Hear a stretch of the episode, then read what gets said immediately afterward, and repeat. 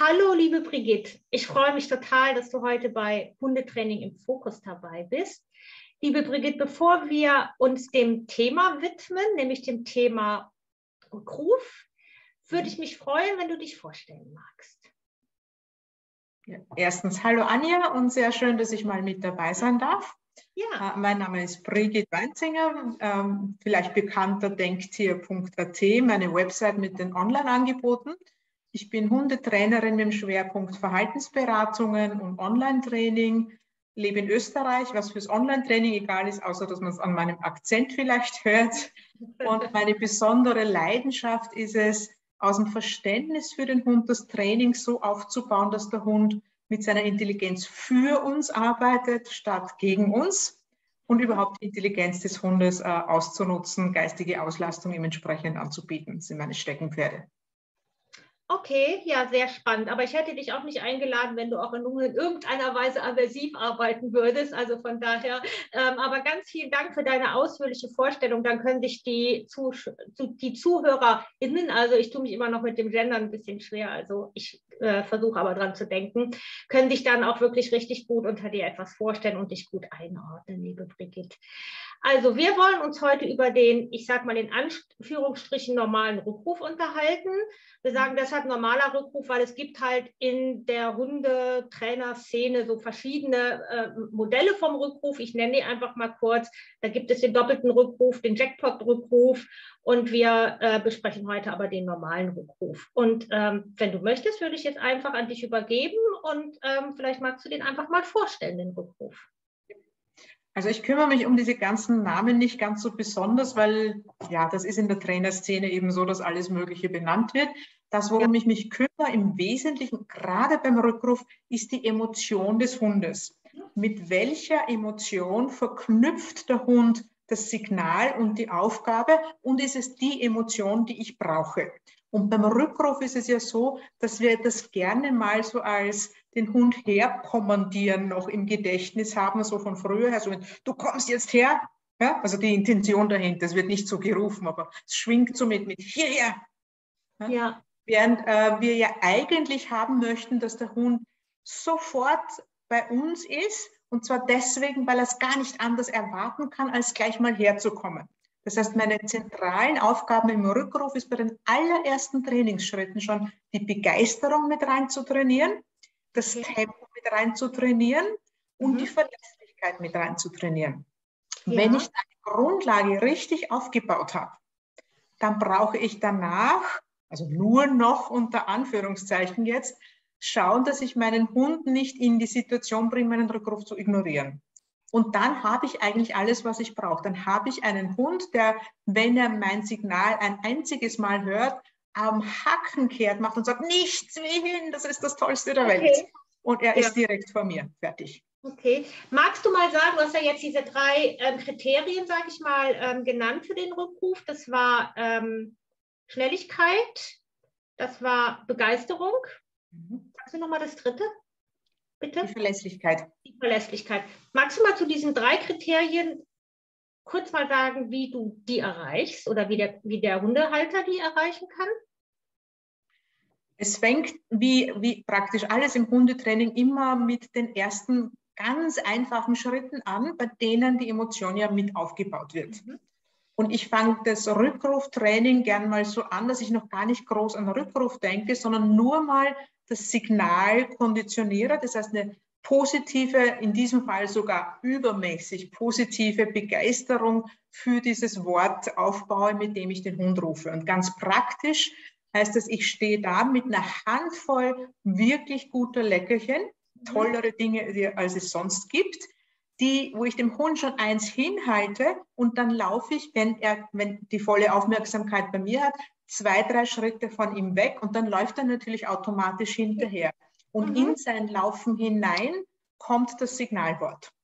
Okay. Und das mache ich so lange, bis er das Wort dann eben verknüpft hat mit der Bewegung, mit der Emotion und mit den Leckerchen. Okay. Wichtig ist dabei dieses Weglaufen vom Hund. Ich könnte ja auch stehen bleiben und sagen, ich gebe ihm einen Keks und sage, hierher oder ich verwende lieber einen zu mir oder ich habe auch schon mal zum Spaß einer ganzen Kursgruppe ein Signal Ding Dong beigebracht, weil es ja egal ist, wie das Signal lautet. Ich glaube, es gibt heute dann noch irgendwo zwei, drei Hunde, die mit Ding Dong immer noch gerufen werden, weil es so gut funktioniert hat. Dem okay. Hund ist ja egal. Es muss nur etwas sein, was der Mensch leicht rufen kann, was ihm leicht über die Lippen geht und nicht irgendwie peinlich ist, wenn er dann quer über die Wiese rufen muss. Mhm. Okay. Ich baue also nicht nur auf das Signal mit, dass du kriegst Keksi, wenn du das hörst, sondern ich, durch das Weglaufen vom Hund ziehe ich ihn schon hinter mir her und trainiere gleich die Bewegung mit hinein. Mhm. Das ist wichtig. Genau. Ja, wollte ich gerade noch mal, auch nochmal verdeutlichen. Das ist eine super Idee, das gefällt mir, gefällt mir richtig gut. Sag mal, ähm, setzt du auch andere Belohnungen ein zu diesem Rückruf oder sind das, also in Anführungsstrichen nur, es ist ja jetzt nicht schlimm, ich, ich ne, nur Leckerchen oder Futter oder variierst du die äh, Belohnung je nach Bedürfnis des Hundes? Ich arbeite praktisch ausschließlich mit Futterbelohnung und mhm. der Emotion des eigenen Menschen. Mhm. Das heißt, die spielt eine zentrale Rolle und wenn der Mensch sich freut, überträgt sich diese Emotion ja auch auf den Hund. Das kennen wir ja alle, wenn wir so dastehen und so, oh, ja, ja, ist halt gerade noch gekommen, aber jetzt muss ich ihn irgendwie belohnen. Es kommt nicht so ganz als Belohnung beim Hund an. Nee. Äh, ich verwende keine Spielzeugbelohnung mhm. oder sonstige, ähm, wobei das beim Rückruf noch am ehesten gehen würde. Aber ich möchte ja, dass der Hund erstens mal einen klaren Kopf bewahrt und ich möchte, dass er auf mich fokussiert ist. Mhm. Denn ich bin das, was ich immer mit dabei habe. Wenn ich den Rückruf zum Beispiel aufbauen würde, dadurch, dass ich dann immer irgendwas von mir wegwerfe, damit der Hund schnell herrennt und zu dem Ding hin, dann fokussiere ich den womöglich ganz auf dieses äh, Wurfteil. Und wenn ich es mal nicht dabei habe, sagt der Hund, hm, heute interessiert es mich nicht zu kommen. Und okay. ich mag Spielzeugbelohnung generell nicht so gerne, weil Spielzeug heißt im Regelfall dann immer, entweder es wird geworfen oder es gibt ein Rangespiel darum. Und beides sind Tätigkeiten, die im Hund zusätzliche Aufregung und Stresshormone produzieren und ihn eher nochmal hochpushen. Und die meisten Hunde heutzutage brauchen genau das nicht. Die brauchen eher zur Ruhe kommen, konzentriert arbeiten können, kühlen Kopf bewahren. Und beim Rückruftraining, wenn ich da zehn Durchgänge mache, wo der Hund zu mir herrennen muss, habe ich ja sowieso schon Adrenalinproduktion durchs, durchs Laufen. Weil schnelle Bewegung produziert ja auch Stresshormone, gehört ja dazu. Das heißt, mhm. er wird eh schon tendenziell ein bisschen aufgeregter und das muss ich jetzt nicht noch fördern, indem dann irgendwas durch die Luft fliegt oder ich wild mit ihm rumrangel. Ja, ist ein interessanter Gedanke weil ich das tatsächlich, also ich nutze tatsächlich auch Spielzeug, aber ich werde mal ähm, da auch nochmal das ein bisschen beobachten, diese Aspekte, die du äh, gerade äh, genannt hast. Sie sind auf jeden Fall, finde ich, äh, es ist auf jeden Fall sinnvoll. Also ich werde mich da wirklich nochmal ein bisschen, ähm, ja, ich werde einfach nochmal meine Kundenteams daraufhin beobachten. Super. Es kommt Dank. natürlich immer auf das Team an und es kommt auch darauf an, wie die Situation ist. Aber ich mache die Beobachtung, dass so bei den durchschnittlichen Hundehalterinnen und auch Hundetrainerinnen, die man so, äh, so trifft in eher herkömmlichen Hundeschulen, das Spielzeug dann zum Einsatz kommt, wenn man es vorher verabsäumt hat, die richtige Begeisterung aufzubauen. Ah, also okay. ja. irgendwie den Hund versucht noch irgendwie zu motivieren, doch was zu tun oder doch herzukommen, dann stehe ich da und wedel mit dem Spielzeug, ah, okay. vielleicht doch kommt.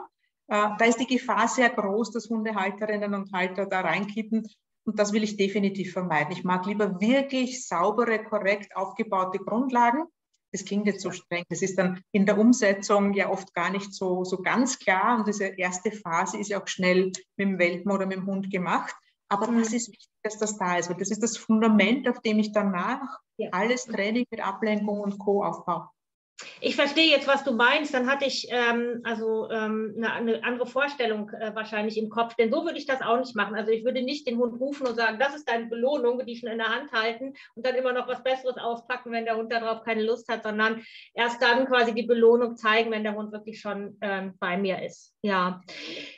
Entschuldigung. Du sag mal, ähm, wenn der Hund dann beim Halter ist oder bei seinem Menschen ist, soll er dort auch noch ein bestimmtes Verhalten zeigen? Oder was ist so dies, ich sag mal, Endverhalten von dem Rückruf?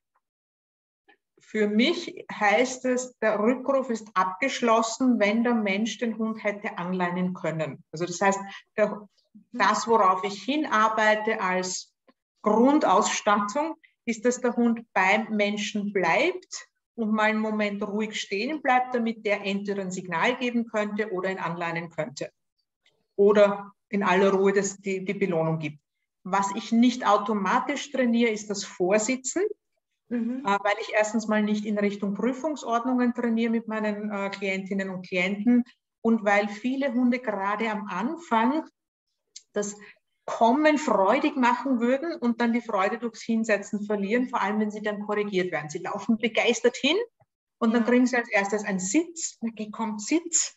Oh, und dann ist, es schon wieder im Eimer.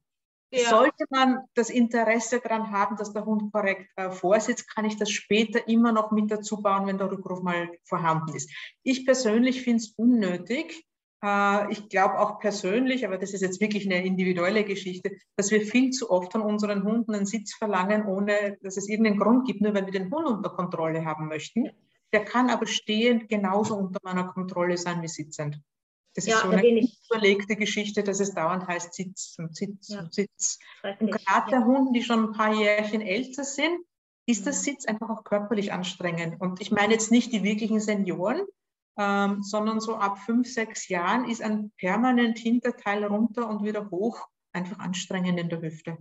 Du sprichst mir aus der Seele. Danke, dass du das ähm, hier nochmal thematisierst. Man sieht ja auch so furchtbar oft die Hunde, die dann schief sitzen, weil sie ganz offensichtlich Probleme im Bewegungs- oder Gebäudeapparat haben. Also es ist wirklich, ich weiß auch nicht, woher das kommt. Also ich ähm, finde, das Sitz auch wird völlig überbewertet. Also wenn, dann frage ich mal meinen Hund, ob er sitzen kann, aber meistens sagt er, nö, ich bleib lieber stehen.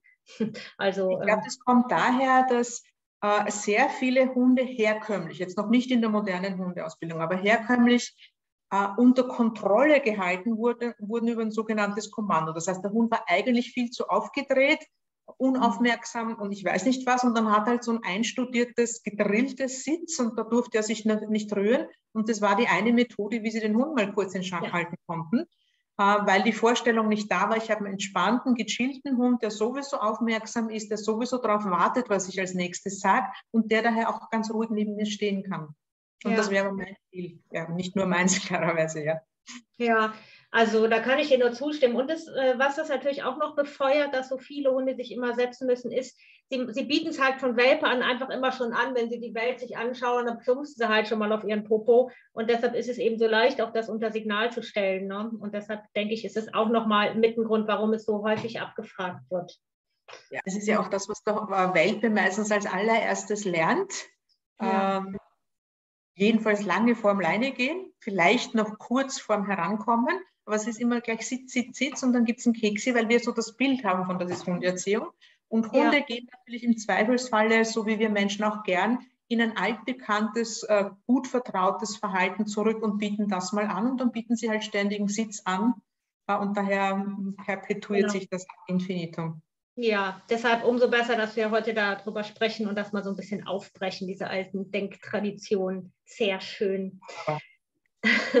Sag mal, Brigitte, ähm, wie stellst du denn die Verlässlichkeit sicher beim Rückruf? Wir haben jetzt gerade noch mal so den allerersten Trainingsschritt kurz besprochen. Das heißt, ich bringe den Hund schon mal äh, dazu, zu mir begeistert herzurennen.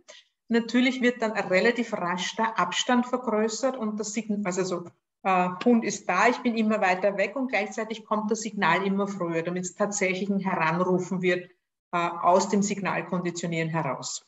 Mhm. Und wenn das mal grundsätzlich der Hund verstanden hat und das funktioniert in einer ruhigen Umgebung ohne Ablenkung auf, sagen wir mal, 10 bis 15 Meter, dann definiere ich das als meine Basisline.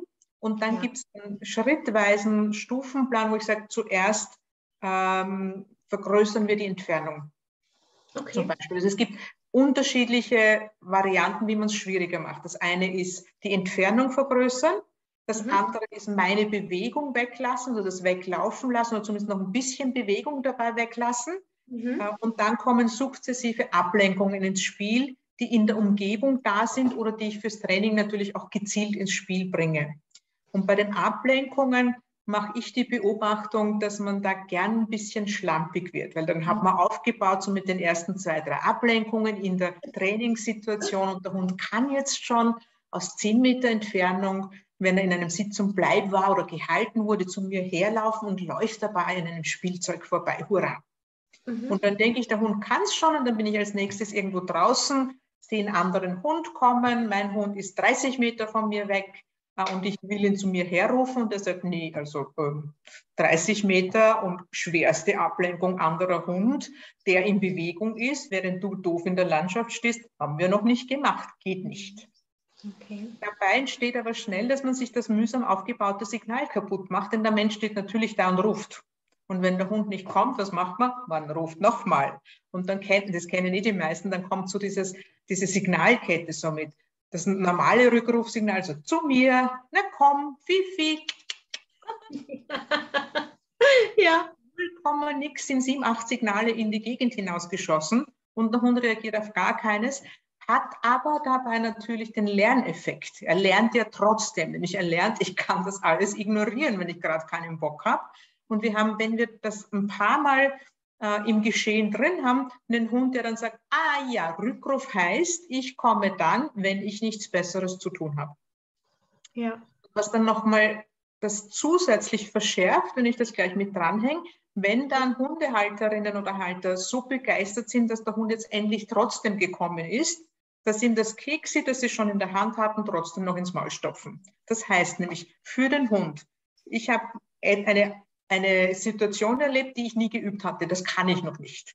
Dann habe ich gelernt, sieben, acht Rufe kann ich getrost ignorieren. Und dann habe ich gelernt, wenn ich irgendwann, wenn ich mit meinem Ding fertig bin, zu meinem Menschen hingehe, kriege ich dieselbe Belohnung, die ich bekommen hätte, wenn ich gleich gekommen wäre. Ja, blöd wäre ich sein und nächstes Mal gleich kommen. Ja? Und so macht man sich den Rückruf ganz schnell kaputt. Ja, ich hake da schon mal ein, weil ich das äh, wirklich ein ganz wichtiges Thema finde. Was würdest du den Menschen raten, wenn die jetzt, ich meine, das passiert ja, ne, wenn der Alltag dazwischen grätscht und man die, ich sag mal, falls es so Listen bei dir im Training gibt, so Ablenkungslisten, vielleicht noch gar nicht erstellt hat oder was übersehen hat oder man muss den Hund einfach mal rufen, weil es gerade dringend ist und es passiert genau das Szenario, was du gerade beschrieben hast.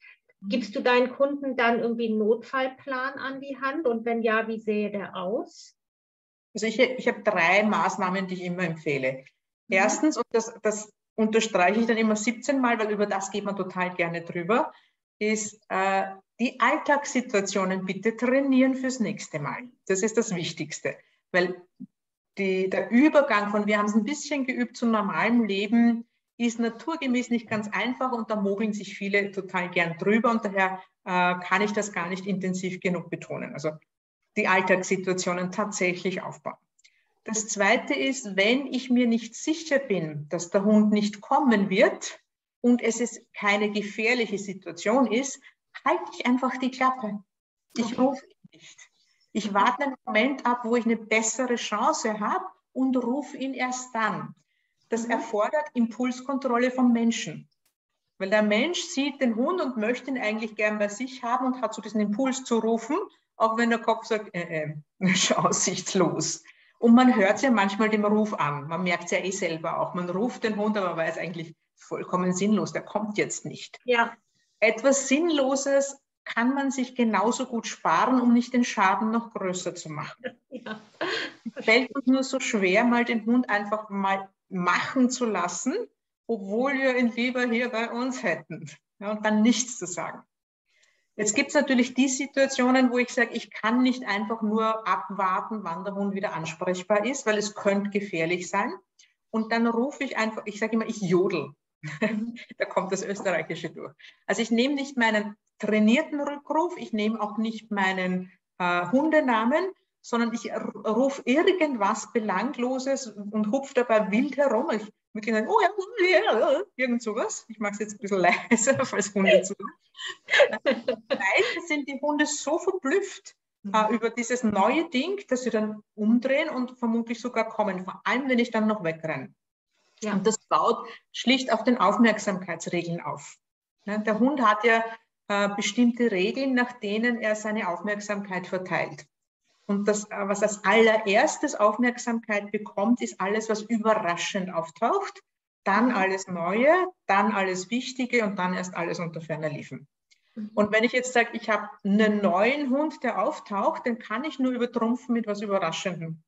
Und daher mache ich dann meinen Affentanz, über den der Hund vollkommen überrascht ist und dann habe ich am ehesten noch eine Chance, dass er zu mir herkommt. Ich habe gerade das Bild im Kopf, wie, äh, wie Menschen sich äh, auf den Boden schmeißen und sich im Matsch schmelzen, um dem Hund mal ein Bild zu geben von sich, was er noch gar nicht kennt, damit sie dann mal schnell herbeikommen und mal schauen, was mit ihrem Menschen los ist. Nein, was natürlich ins Spiel kommt, ist der Tipp Nummer eins. Man muss die Alltagssituationen trainieren. Denn wenn ich bei einem Spaziergang fünfmal diesen sogenannten Jodelanfall äh, habe, dann funktioniert das klarerweise auch nicht mehr. Dann ist es ja nicht überraschend, sondern okay, meine alte jodelt wieder. Ja? Ja. Also das ist wirklich für Notfallsituationen. Äh, und wenn ich habe, wo mir das öfter mal passieren würde und die Situationen sind gefährlich, dann ganz ehrlich, dann gehört die Schleppleine dran. Ja. Zumindest in der Gegend. Wenn der Hund auf Rückruf nicht halbwegs verlässlich kommt und es könnte dadurch eine gefährliche Situation entstehen, darf ich ihn nicht freilaufen lassen noch.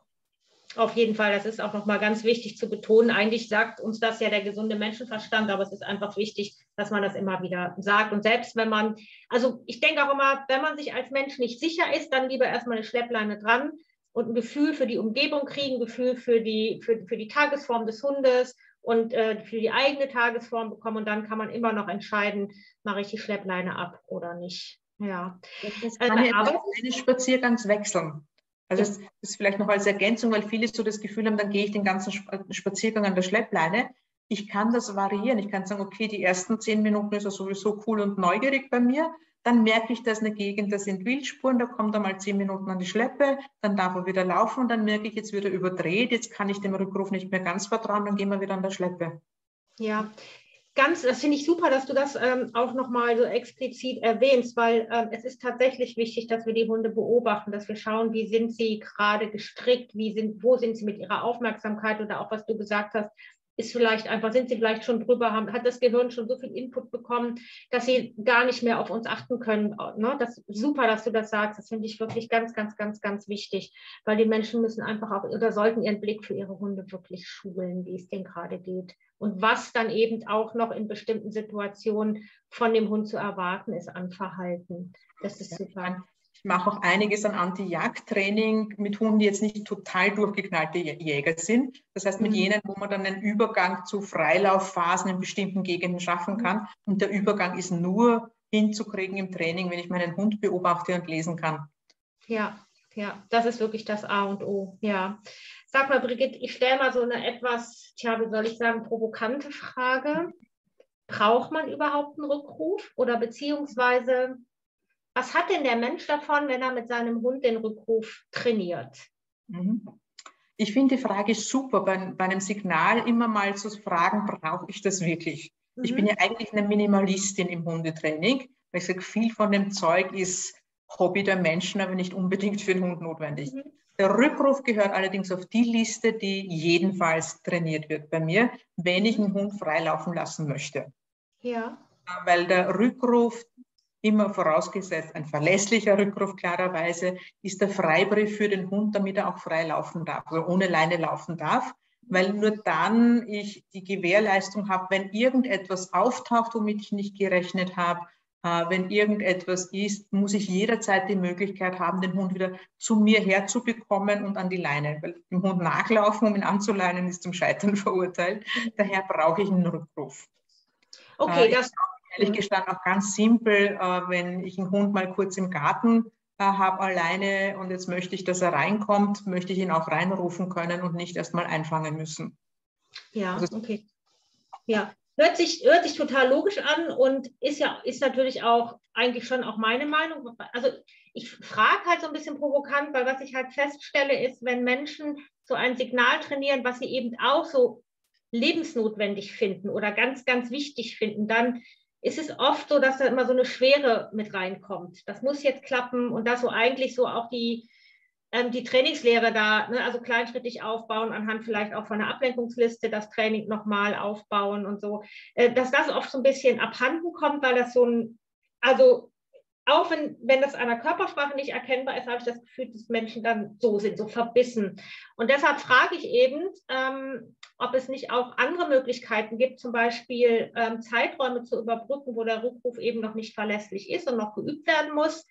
Ob es nicht, äh, ich weiß nicht, zum Beispiel alle Tricks, die ein Hund vielleicht beim Menschen ausüben kann. Also viele machen ja mit ihrem Trick zum Beispiel, gib mir die Foto oder park mal an den Beinen, zwischen meinen Beinen ein oder auch den Handtouch was hältst du denn davon, ähm, solche, ja, solche Signale als Überbrückungssignale zum Beispiel einzuführen? Oder für Hunde, die sowieso immer in der Nähe sind, dass man sagt, ja gut, eigentlich brauchst du gar keinen Rückruf, wenn der verlässlich den Handtouch macht oder Lust hat, Tricks mit dir zu machen, ist das auch okay? Wie ist da deine Meinung? Die meisten der jetzt gerade genannten Beispiele kann ich mit dem Hund nur machen, wenn er schon in meiner Nähe ist.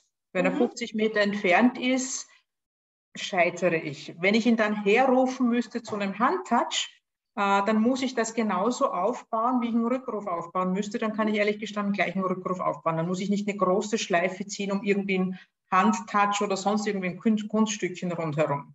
Also mhm. äh, aus größerer Entfernung, finde ich, ist der Rückruf einfach das Praktischste. Und ich baue einfach die praktischsten Dinge zuerst auf. Ja. Wenn es ein Hund ist, der sowieso seine drei, vier Meter rund um mich einhält, für den brauche ich auch keinen Rückruf.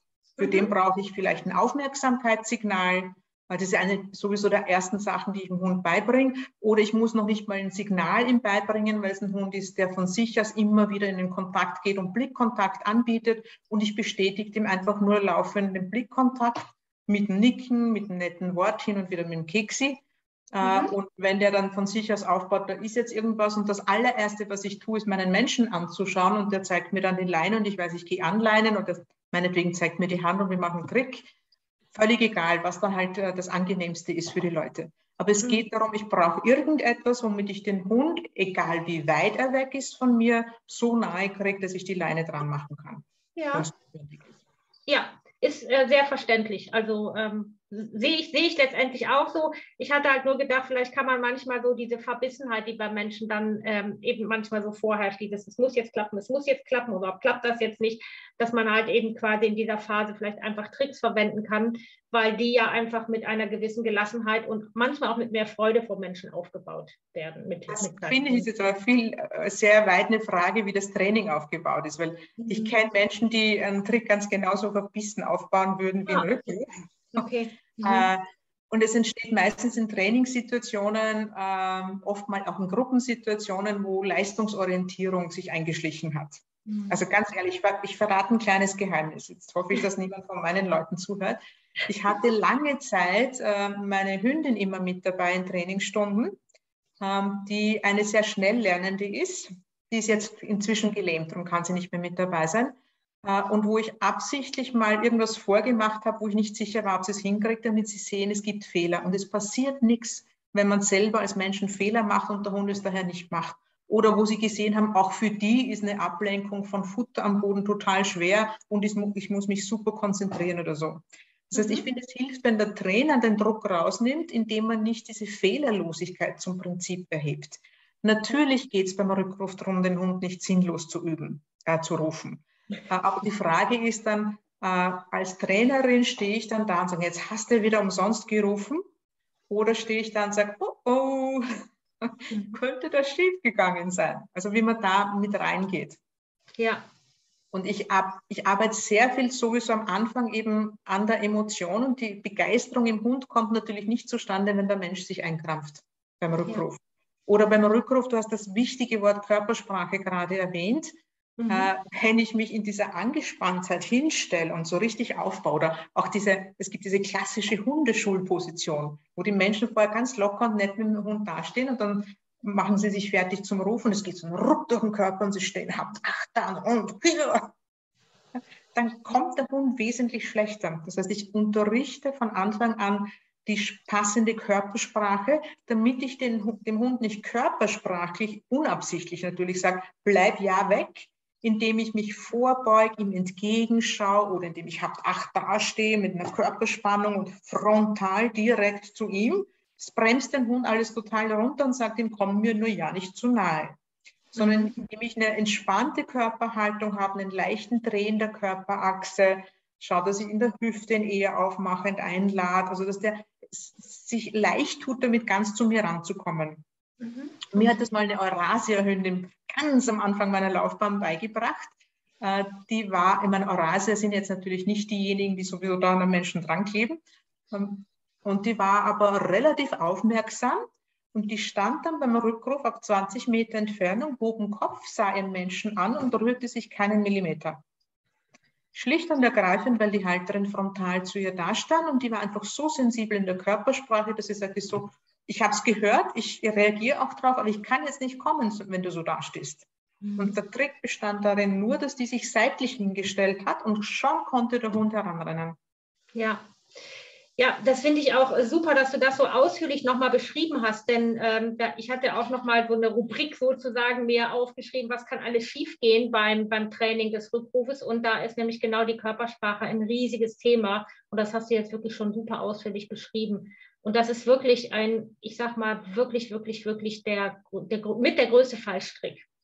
Ja? Und je angespannter man wird, weil es nicht klappt, umso, ne, umso mehr spannen sich dann wieder die Muskeln an, umso mehr schaut man den Hund frontal an. Also das ist auch für die Menschen tatsächlich eine Challenge, sich wirklich, auch wenn sie ein bisschen nervös sind ähm, und im Training sind, sie sagen, okay, ich bleibe ganz locker, ich mache eine kleine einladende Drehung mit meinen Schultern, ähm, dass der Hund sich wirklich richtig eingeladen fühlt. Ne? Ja. Ähm, liebe Brigitte, was kann, was sind denn noch so, ich sag mal, so typische oder was, was kann sich so einschleichen beim, beim Trainieren des Rückrufs? Also warum kann es sein, dass der eben nicht so funktioniert, wie wir uns das wünschen? Also was ich in der Praxis immer wieder beobachte, würde ich jetzt mal sagen, sind die drei häufigsten Fehler. Mhm.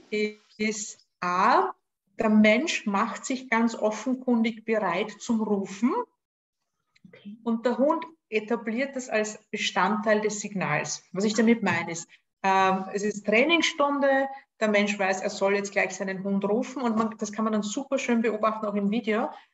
Äh, in dem Moment, wo er beschließt, den Hund zu rufen, macht er zuerst mal zwei, drei Schritte in Richtung des Hundes, mhm. greift dann schon mal in den Leckerchenbeutel, stellt sich dann in Position, so wie gelernt, auch körpersprachlich nett und ruft dann den Hund. Der Hund hat das natürlich längstens mitgekriegt. Und im echten Leben ist es nie so, dass wir dann zuerst drei Schritte machen und dann in den Leckerchenbeutel greifen. Mhm. Ja? Das heißt, wir haben so diese unbewussten Elemente, die der Hund aber verknüpft im Signal und sagt, nur wenn das Gesamtding da ist, gilt mein Rückruf. Wenn der Mensch das vorher alles nicht macht, sondern einfach in der Landschaft steht und plötzlich ruft, gilt es nicht. Mhm. Also das ist der Fehler Nummer eins. Ja. Äh, führt übrigens auch dazu, dass manchmal der Hund den Kopf hebt und sagt, hast du schon die Hand im Leckerli-Beutel, dann komme ich oder dann komme ich nicht. Mhm. Äh, da, weil das häufigere Fehler ist, dass man sich schwer tut, den richtigen Moment abzuwarten und zu rufen. Gerade im Trainingsaufbau oder später dann mit äh, schwierigeren Ablenkungen im Alltag fällt es den Menschen ungemein schwer, diese zehn Sekunden nochmal zuzuwarten und zu schauen, ist der Hund noch intensiv am Schnüffeln mhm. oder hebt er den Kopf schon und jetzt wird es funktionieren, wenn ich ihn rufe. Denn mit jedem Mal, wo ich rufe und der Hund kommt nicht, hat der Hund was gelernt. Da fährt die Eisenbahn drüber. Das kann ich nicht verhindern. Mhm. Das heißt, den falschen Moment erwischen zum Rufen, weil der Mensch selber zu ungeduldig ist und seine Impulse nicht unter Kontrolle hat. Das ist der mhm. Fehler Nummer zwei. Und der Fehler Nummer drei ergibt sich fast daraus, es gibt ganz oft äh, oder ganz viele Menschen, und ich nehme mich gar nicht aus, ich habe da früher auch daran gearbeitet, äh, denen es schwerfällt, wirklich nur ein Signal zu rufen. Mhm. Ja? Äh, und das sieht dann entweder, also gibt es die Variante A, die rufen dann fünfmal und der Hund kommt erst auf das fünfte Wort oder Geräusch, das gerufen wird, oder erst wenn dann gepfiffen wird. Das heißt, der Hund bildet eine Kette von, diese Signale gelten alle nicht, alle nicht, alle nicht, erst das eine gilt. Und die stehen dann oft manchmal da und warten, dass man die siebene Reihe durch hat und das am Schluss kommt. Ja. Oder der Hund wird gerufen, dreht sich eh um und kommt und die Menschen rufen immer noch und rufen immer noch. Und manche Hunde irritiert das total. Oder es gibt dann welche dabei, die sagen, ah ja, ich rufen, mein Verhalten, ich komme und dann kommt noch mal ein Wort, das, dann muss das schon sein, fertig, ich habe es gut gemacht, dann bleiben sie wieder stehen und schnüffeln wieder. Mhm. Das heißt, die Wiederholung des Signals ist der dritte klassische Fehler. Also wenn man die drei Elemente irgendwie halbwegs wegkriegt aus seinem eigenen Training, ist man ziemlich, ziemlich auf der sicheren Seite. Ja. Ich habe, ähm, was mir noch, also was ich da ergänzend dazu nochmal ähm, sagen könnte, wäre, oder was mir oft auffällt, ist, dass das Rückrufsignal manchmal damit verknüpft ist, dass der Hund denkt, oh, ich werde nur gerufen, weil da ist ja irgendwas. Ja. Warum werde ich gerade gerufen? Ne? Dass er so, das ist einfach so eine Fakt, das passiert ja einfach auch mal. Ne? Man, also der, ne, der Hund hat den anderen Hund, der da kommt, noch gar nicht gesehen. Man ruft, zufällig schaut er in die Richtung und zack, wenn man das vielleicht zweimal gemacht hat, aus Versehen, dann guckt der Hund erstmal, warum werde ich gerufen. Ja, ja. Dann heißt jedes Rufsignal, hey, was habe ich übersehen? Ja. Oder ja. auch äh, wenn jedes Mal Rufen beim Spazierengehen damit endet, dass der Hund angeleint wird äh, ja. und der Spaß vorbei ist, dann überlegt er sich vermutlich auch beim nächsten Mal. Also so dieses ja. würde zum Training aus Spaß rufen und Hund laufen lassen äh, oder äh, herrufen, weil ich dann ein Suchspiel mit ihm machen möchte, dass irgendwas Spaßigeres danach noch kommt, ist total wichtig, weil sonst ist die anfängliche Begeisterung nicht genug, um ein Hundeleben lang zu erreichen. Ja, genau. Und was ich auch noch häufig sehe, ist, dass, ähm, dass man mit einem Rückruf manchmal Verhalten verstärkt, was man eigentlich gar nicht haben möchte. So ein Klassiker, das ist mir zum Beispiel mal mit meiner mit meiner Yorkie-Hündin passiert. Die waren, also als sie jung war, war die recht jagdaffin und ist immer aufs Feld gelaufen, um mal zu schauen, ob da Hasen sind. Und dann habe ich sie, ich wusste es auch noch nicht besser, habe ich sie halt meistens gerufen, wenn sie aufs Feld gelaufen ist. Und dann gab es dann, wenn sie wiederkam, ja, eine tolle Belohnung. Und das ist natürlich klar, was passiert. Nach dem zehnten Mal ist sie immer aufs Feld und stand dann und gesagt, schau mal, wo ich bin. Was dann ja auch nicht schlimm ist, weil sie dann natürlich nicht mit der Intention jagen aufs Feld läuft, aber trotzdem habe ich ja eigentlich ein Verhalten auftrainiert, was ich eigentlich gar nicht haben will. Ne? Also das heißt, es wäre tatsächlich besser, den Hund dann zu rufen, wenn er ein Verhalten ausführt, was ich sowieso schon schön finde. Also vielleicht gerade vor mir auf dem Weg läuft. Würdest du mir da zustimmen? Ja, wobei, wenn man einen Hund hat, der zu Verhaltensketten neigt, und das war deine Yorkie-Hündin ganz offenkundig, mhm. die haben das natürlich schneller raus. Und man muss ja den Hund öfter mal tatsächlich in, äh, dann rufen, wenn es notwendig ist und nicht nur dann, wenn er gerade das passende Verhalten zeigt. Mhm. Und da läuft man dann Gefahr, dass der Hund es verknüpft und sagt, ah ja, unerwünschtes Verhalten zeigen, damit ich gerufen werde und dann die Belohnung äh, kriege. Wenn es einem auffällt, kann man dann einfach nur gleich wieder gegensteuern. Das ist aber bei allen möglichen Verhaltensweisen immer dasselbe. Jedes Signal, jedes, jede Ansprache kann, äh, wenn es blöd hergeht, als Bestätigung vom Hund aufgefasst werden. Ja, auf jeden Fall. Ich fand es einfach nochmal ganz wichtig, das nochmal zu erwähnen, weil man ja bei Hunden, die eben so drauf sind, dass sie recht schnell Verhaltensketten bilden, ja ganz leicht gegensteuern kann, indem man sagen kann, okay, ich habe jetzt zweimal gerufen, weil, weil mein Hund irgendwas gemacht hat oder machen wollte, was ich nicht möchte. Und dann rufe ich halt nochmal zehnmal in Situationen, wo er was macht, was mir dann gefällt, um das wieder so ein bisschen aufzulösen. Was ganz äh, tückisch auch ist, das passt in dieselbe Kerbe rein. Es gibt dann nämlich auch Hunde, die trödeln ein bisschen und bleiben stehen und warten und sagen, ja, jetzt rufen Sie mich gleich wieder und dann kriege ich Kekse. Das wäre ja. die andere Variante. Nicht diejenigen, ja. die in den Acker reinlaufen, sondern die so, hm, komm, ruf ja. mich. Ja. Genau. Aber es ist auch gut, dass du das sagst, weil das, das gehört eben auch wieder dazu in dem Bereich, dass wir unsere Hunde einfach gut ähm, beobachten und Fehler im Training passieren halt sowieso immer jedem. Aber wenn so etwas passiert und ich ähm, sehe, was, was da im Training gerade irgendwie vielleicht so ein bisschen, naja, schief läuft, kann man ja vielleicht gar nicht sagen, aber was ich wirklich trainiert habe, dann können wir natürlich so, wie wir trainieren, das ganz schnell wieder ähm, gerade rücken. Also, weil wir jetzt eben nicht mit. Ich denke, wenn man ein solides Grundverständnis der Lernregeln hat und ja. seinen Hund beobachtet, der, der, ist ja keine Maschine, der nur nach der Lernregel funktioniert, sondern der steht dann auch dann und sagt, ah ja, da gibt es diese Regeln. Wie nutze ich die jetzt kreativ damit ich noch ein bisschen mehr extra Spaß habe. Ich finde ja. das ja amüsant, was die Hunde sich alles einfallen lassen. Man ich muss halt dann irgendwie gegensteuern können. Und mit ein bisschen genau. Lerntheorie und Hundeverhalten geht das ja ganz gut. Ja, genau. Ich habe noch einen allerletzten Aspekt und zwar, was meinst du, wo liegt der Benefit beim Hund? Also was hat der Hund davon, wenn er den Rückruf quasi praktiziert? Mhm. Ähm, ich erkläre es ganz gern mal so, dass ich Sag, stell dir vor, du gehst mit jemandem gemeinsam spazieren, auch so, dass ich Pilze suchen oder so. Ihr seid immer mal wieder voneinander entfernt. Äh, und jedes Mal, wenn der dich ruft, hat er nicht nur einen super Pilz entdeckt, den du haben darfst, sondern er gibt dir auch noch 100 Euro drauf. Das heißt, der Gewinn ist eine positive Erwartungshaltung und äh, die Freude, dort anzukommen und vielleicht was zu kriegen. Wir wissen ja, dass vielleicht was kriegen ist ein größerer Antrieb, als das jedes Mal eine Kleinigkeit abkassieren. Das ist mhm. das Spielautomatenprinzip. Wenn ich am Spielautomaten meine Münzen reinwerfe und es kommt jedes Mal auf einen Euro reinwerfen, kommen zwei Euro rauf, raus, sitze ich wirklich nur dann lang da, wenn ich ganz dringend Kohle brauche, wenn mein Konto leer ist. Sonst ist es einfach zu langweilig. Ja? Okay.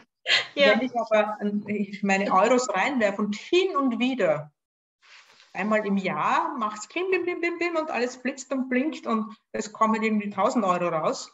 Vermutlich habe ich in dem Jahr 2000 reingeschmissen, das fällt mir nicht auf. Aber dann ist diese Freude über diese unerwartete Bestätigung so groß, dass es das Verhalten am Leben hält. Und der Rückruf muss nach demselben Prinzip funktionieren. Es gibt häufig die normale Bestätigung, manchmal vielleicht auch nur mit der Stimme, das kommt auf den Hund an, wie man es handhabt, aber hin und wieder muss das Ostern und Weihnachten gleichzeitig sein. Ja, okay, verstehe. Also ich habe mir noch aufgeschrieben, als ich äh, über unser Gespräch nachgedacht habe, dass es für den Hund äh, ja auch vielleicht, in, also weil er ja gelernt hat, wenn ich zu meinem Menschen laufe, ist es schön, ähm, dass es vielleicht auch in Konfliktsituationen ähm, für ihn sinnvoll ist, dieses Verhalten anzubieten, ohne dass man ihn ruft. Also wenn er sich, wenn er sich aber nicht. Das wäre wär dann schon eine Stufe vor. Also da stimme ich dir völlig zu, aber da würde ich das gar nicht mehr mit dem Rückruf verknüpfen, okay. sondern ich mache das immer schon mit der Orientierung am Menschen. Das heißt, mhm. wenn er in eine Situation gerät, wo er sich nicht so sicher ist, dass er einfach von sich aus schon ein bisschen sich von der Situation abwendet, zumindest Blickkontakt zu mir aufnimmt oder zu mir ein Stück näher kommt, dann muss ich auch nicht mehr groß rufen. Mhm. Okay, ja, das stimmt. Da Wenn er mit vielen Situationen Schwierigkeiten hat, würde ich den ehrlich gestanden auch nicht groß ohne Leine in solchen Gegenden laufen lassen. Ja, hast du auch wieder recht. Ja, stimmt. Okay. Wow, ich glaube, liebe Brigitte, wir sind durch. Also wir haben alles erwähnt, du hast es super toll beschrieben. Alles, was ich mir hier so aufgeschrieben hatte, was ich wichtig finde zu dem Thema, das hast du alles super toll erklärt. Möchtest du noch abschließend was sagen oder ist dir überhaupt noch irgendwas wichtig, was wir noch gar nicht erwähnt haben? Ja, vielleicht nur noch mal die Zusammenfassung. Es ist ganz wichtig, die Begeisterung drinnen zu haben, auch als mhm. Mensch. Und ich weiß, das Wort Trainingsplan verschreckt dann immer gleich ein paar, aber sich vorzustellen, okay, wie wäre es, wenn ich in drei Monaten nach abhacken kann und sage, 50 Meter Marke bei moderater Ablenkung geschafft, hurra, wir feiern. Das kann mhm. ich aber nur feiern, wenn ich mal mir dieses Ziel 50 Meter Marke moderate Ablenkung gesetzt hatte. Das heißt nur zu sagen, wir üben so lange, bis es immer klappt, ist der Weg in den Frust und zwischendurch so ein paar definierte Ziele mit Ablenkung sich aufzubauen, gibt viel Anlass zum Feiern und außerdem einen super bombenfesten Rückruf. Ja, und ich weiß, wo ich, äh, vor allem, wo ich dann auch stehe in meinem Training, ne, dass ich kann genau nachvollziehen, aber bei welchem Schritt hat es nicht mehr geklappt oder war vielleicht der Schritt zu groß und ich muss dann zwischen 50 und 70 Meter noch die 60 Meter einbauen. Also das gibt, das ist schon äh, ein sehr gutes ähm, Kontrollinstrument, ein Trainingsplan. Ja, immer wieder. Ist schwierig. Ich also, jetzt dem Hund gegenüber viel fairer zu sein. Ja. Weil ja. wenn ich wenn ich dann plötzlich irgendwas verlange, was gar nicht machbar ist noch, muss ich mich nicht über den Hund ärgern, dass der das nicht gemacht hat, sondern sagen, ah, sorry, das war jetzt unfair meinem Hund gegenüber. Ich verlange auch nicht von dem Kind, das drei Klavierstunden genommen hat, dass es jetzt ein Mozart-Konzert spielt. Ja. ja wird keiner auf die Idee kommen, aber ein Hund, der gerade mal in der Hundeschule ein paar Mal den Rückruf trainiert hat, der soll jetzt aus 100 Meter Entfernung vom anderen Hund weggerufen werden und kommen, das geht auch nicht. Ja? Ja, das stimmt. Sag mal, erarbeitest du die Trainingspläne mit deinen Kunden ganz individuell oder gibst du die so ein bisschen vor? Wie, wie handhabst du das? Die übliche Antwort lautet natürlich, das kommt darauf an. ja. Äh, ich mache es in, in Gruppentrainings, mache ich so, dass wir eine bestimmte Reihe an Ablenkungen einfach ins Training mit einbauen. Und das ist dann für manche Hunde leichter und für andere was anderes leichter. Ich ermutige aber dann jeden für sich selber dann die Liste zu machen und wir gehen die auch nochmal gemeinsam durch. Im Einzeltraining kann man sowieso anpassen, weil ja. für den einen ist das Spielzeug völlig uninteressant und für den nächsten ist irgendwie ein Kauartikel relativ mäßig, aber wehe, ein bekannter Mensch würde auftauchen oder so. Das muss man anpassen. Und ich mhm. mache ganz viele Online-Kurse. Im Online-Kurs ist es eine Mischung von Vorgabe. Also in meinen Kursen läuft es so, dass man täglich ein Mail mit dem nächsten kleinen Trainingsschrittchen bekommt, damit man das schön systematisch aufbauen kann. Und da gibt es natürlich in der Anfangsstufe eher ein paar Vorgaben. Und dann gibt es aber auch immer diese Arbeitsblätter und die Erklärungen, wie man es individuell anpassen kann. Das ist so ein Mix. Ach, das ist super, dass du das ähm, jetzt erzählt hast, weil ich hätte dich jetzt eh gefragt, ob du, ähm, on, ob du einen Online-Kurs speziell zum Rückruf hast. Hast mhm. du den? Ja. Ja, ich habe einen für den normalen Rückruf, der heißt Kommen wie gerufen. Okay. Schön. Und es gibt auch einen speziellen, der im Anti-Jagd-Training eingesetzt wird oder für besonders schwierige Situationen. Das ist der sogenannte Super-Rückruf. Ah. Der, so, der, der für besondere Fälle, den ich mir im Alltag nicht kaputt mache. Okay. Ähm, ja. Und vielleicht auch eine kleine Werbeeinschaltung, wenn ich darf. Ich habe einen YouTube-Kanal, also YouTube slash Denktier und habe mhm. da gerade vor kurzem eine Dreier-Serie zum Rückruf gemacht an Videos. Da ist es auch nochmal ein bisschen erklärt, falls jemand Interesse hat.